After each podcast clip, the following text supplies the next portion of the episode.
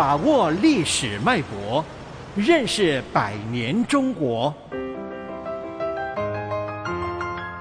世纪长征，沸腾的岁月，大跃进运动。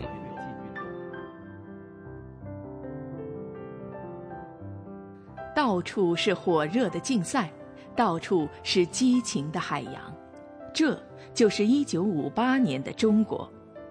这一年的夏天来得格外早，五月末天气已经十分炎热。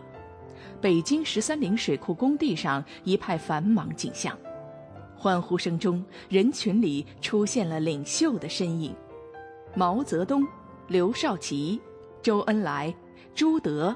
在他们身后是全体中央委员。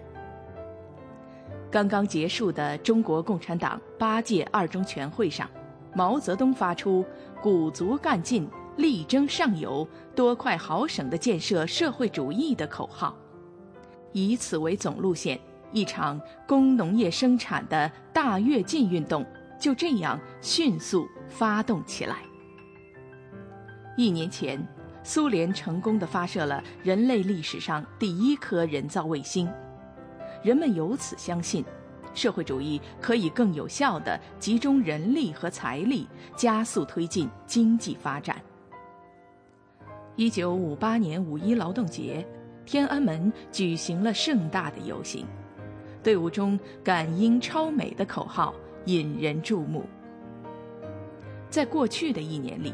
中国第一个五年计划超额完成，农业合作化和工商业改造顺利实现。这一年，中国风调雨顺，早稻和小麦喜获丰收，农民的生产积极性空前高涨。在自上而下层层提高生产指标和批判保守的压力下，农业生产很快刮起了虚报产量的浮夸风。八月下旬，中央决定，一九五八年计划生产钢铁一千零七十万吨，比一九五七年增长一倍，而此时已经完成的产量却连指标的一半还不到。全力保证钢铁生产、大兵团作战等口号被提出，全民炼钢运动开展起来。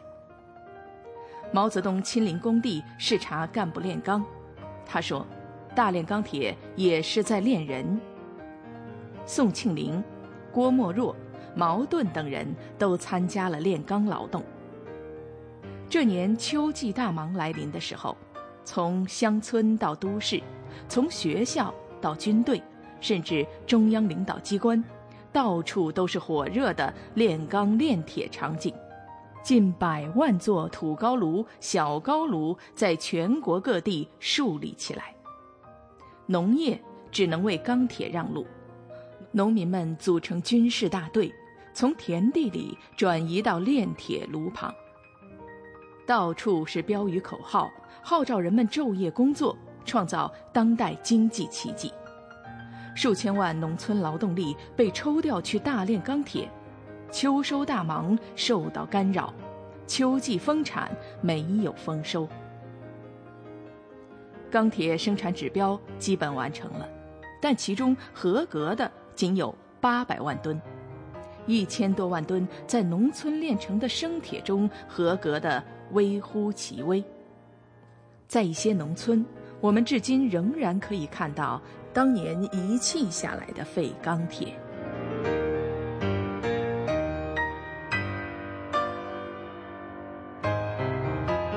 世纪长征。